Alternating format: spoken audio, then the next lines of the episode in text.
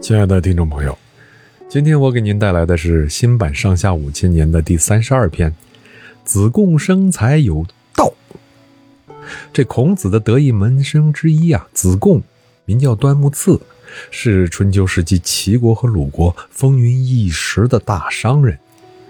子贡发财致富，全靠自己善于经营，而不像有些富商巨贾那样以官商起家。他经营成功的最大特点。就是善于对市场进行预测，他经销的商品总是能以较低的成本进货，较高的价位出售，从而得到丰厚的利润。有一天，子贡和老师孔子在一起讨论一些问题，谈得非常热烈。子贡假设说：“如果这里有一块美玉，您说我把它放在盒子里藏起来好呢，还是找一个识货的卖个好价钱？”孔子立刻回答说。当然是卖掉它，我这里正等着有人来买呢。有美玉不应该藏起来，而是应该等个好价钱卖出去。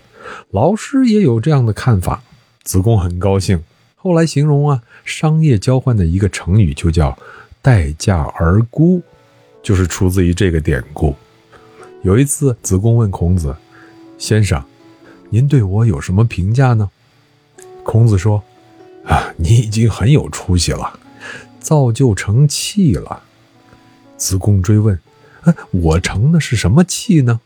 孔子回答：“是可贵的胡连之器，是一种古代宗庙里祭祀用来盛粮食的器皿。”子贡听到老师把自己比喻为胡连，心里很高兴，说明自己呀有立朝执政的才能。孔子问子贡。你和颜回相比，哪一个强？子贡回答：“哎呀，我怎么敢和颜回相比呢？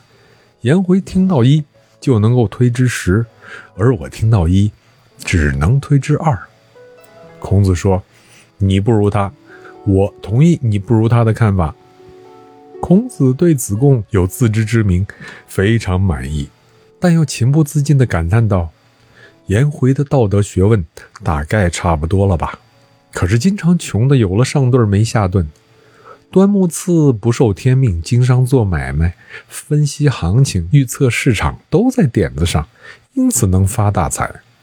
孔子越来越发现子贡是做生意赚大钱的料啊，就让他充分发挥自己的才能。孔子有子贡这样善于经营的弟子，自己却没有发财致富。他有许多学生，当然也收学费，但是啊，只能维持温饱，绝对谈不上富裕。孔子最喜欢的学生颜回死了，他非常的伤心，哭得死去活来，大声哀嚎啊！这是老天爷要我的命啊！颜回的父亲颜路也是孔子的学生，来和孔子商量怎么办丧事儿。那时候的风俗，收敛死人的棺材外面。还要有个叫做椁的套棺，但颜路很穷啊，拿不出钱来买椁，就对孔子说：“老师，颜回去世了，我失去了亲爱的儿子，您失去了得意的弟子，眼看快要出殡了，可是除了棺材外，果还没有着落。我很爱我的儿子颜回，但我买不起果。我知道您也不富裕，但您很爱你的学生颜回。”能否请您卖掉车子，为颜回买果呢？听颜路这么一说，孔子很不高兴，拒绝道：“对不起，我无法满足你的要求。你爱你的儿子，所以有这样的想法，这也是人之常情，我不怪你。可是我儿子李去世的时候，我和你一样穷，同样也是只有棺材没有果，我也没有把车子卖掉买果啊。”孔子并不富裕，为什么要一直保留着车子呢？因为他要乘车子出行，周游列国，游说诸侯，施展抱负。但周游列国需要旅费，不然早就在半路上饿死了，哪里来这笔钱呢？